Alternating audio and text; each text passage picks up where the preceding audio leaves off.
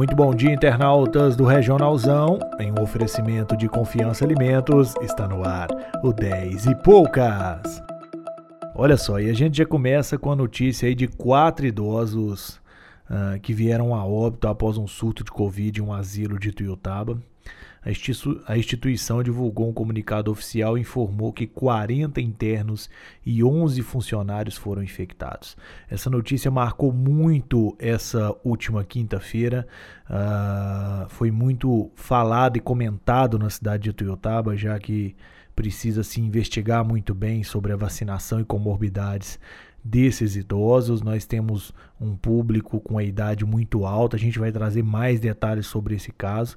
Como eu disse, 40 idosos foram infectados, uh, mais 4 idosos vieram a óbito, além de 11 funcionários, né? Então, realmente, um número alto. Eu acho que tem que ser feita uma investigação uh, a respeito da vacinação. Esse público foi o primeiro a ser vacinado uh, e tem que se investigar direitinho. Como eu disse, uh, são pessoas com uma idade bastante avançada, né? Tem que ver se tinha algum tipo de comorbidade além da idade.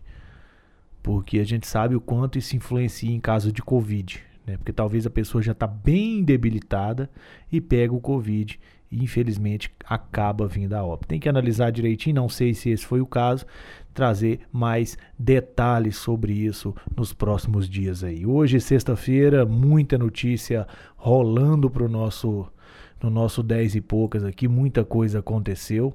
O asilo o asilo, a Casa dos Velhos Bezerra de Menezes, inclusive divulgou um comunicado, né, onde informou inclusive a quantidade de funcionários Uh, de 30 funcionários, 11 se contaminaram. E de 40 internos, uh, de 48 internos, 4, 40 se contaminaram. E essa foi, foi alguns dados divulgados pelo próprio asilo. Em Tuiutaba, os números voltaram a subir, são 467 casos ativos no município. Uh, entretanto, tem cinco leitos de UTI, né? A gente vem acompanhando desde o início da semana essa liberação de leitos de UTI. Houve mais uma morte nas últimas 24 horas. Então, desde o início da semana, são quatro mortes uh, por Covid, né? Registrados e cinco leitos de UTI disponível. Isso mostra que, infelizmente, a cidade de Tuiutaba segue a média nacional que é de 80% de óbitos, né? De pessoas que vão para a UTI. Infelizmente, a estimativa foi correta, se for para seguir os dados do próprio boletim. Você que está participando aí, não esquece de seguir a gente no Spotify, não esquece de seguir a gente no Instagram, no Facebook. Todos os dias tem notícias em todos esses canais de comunicação, viu? Ah, na cidade de Uberlândia, pessoas de 35 a 39 anos já podem se cadastrar para vacinação contra a Covid-19. É, foi liberado o cadastro, o link está no Regionalzão, basta ir na barra de pesquisa e pesquisar 35 a 39 anos, que é uma das primeiras notícias que aparecem para você. Lá tem um link, então foi liberado aí pessoas de 35 a 39 anos para vacinação na cidade de Uberlândia. Inclusive, falando em vacinação na cidade de Uberlândia, eu fui vacinado né, ontem na cidade, no, no, no Sabiazinho, fui muito bem atendido, diga-se de passagem. Fiquei até um pouco assustado com a rapidez, né? Cheguei rapidinho, fui vacinado. Por mais que tinha muita, muita, muita gente, todo mundo estava com espaçamento adequado. A vacinação foi rápida, bem orientada. Pediram para me esperar lá 10 minutinhos depois da vacinação e assim eu fiz. Hoje estou com o braço um pouco doendo, mas tá tudo bem comigo, viu? Operação Petróleo Real foi deflagrada pelo Procon em Tuiutaba.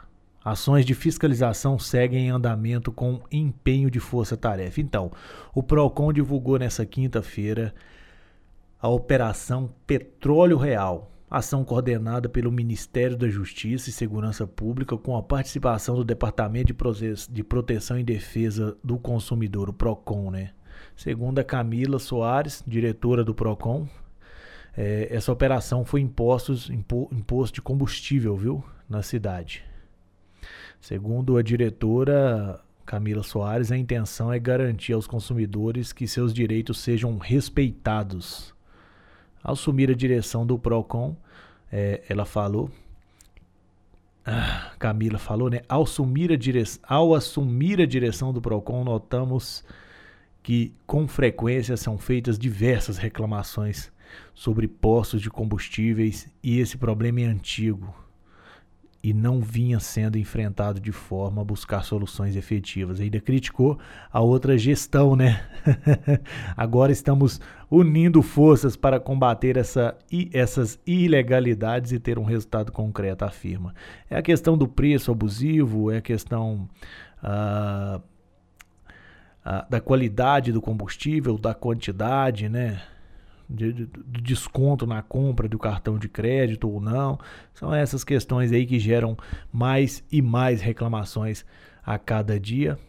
Ainda falando de Tuiutaba, a prefeita da cidade foi vacinada ontem, né, quinta-feira, no mesmo dia que eu. É, a prefeita recebeu aí a sua primeira dose da vacina, né, contra a Covid.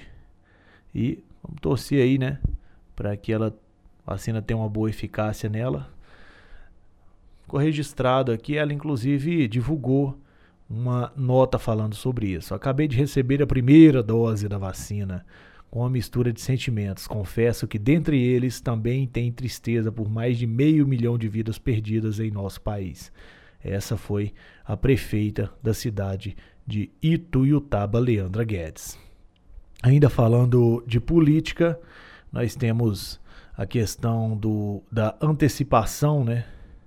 Da antecipação do, do, do da vacinação, do calendário de vacinação dos mineiros para setembro. Então, quem tem de 18 a 24 anos, segundo o nosso excelentíssimo governador vai poder vacinar no máximo até setembro, né? No mínimo até setembro, digamos assim.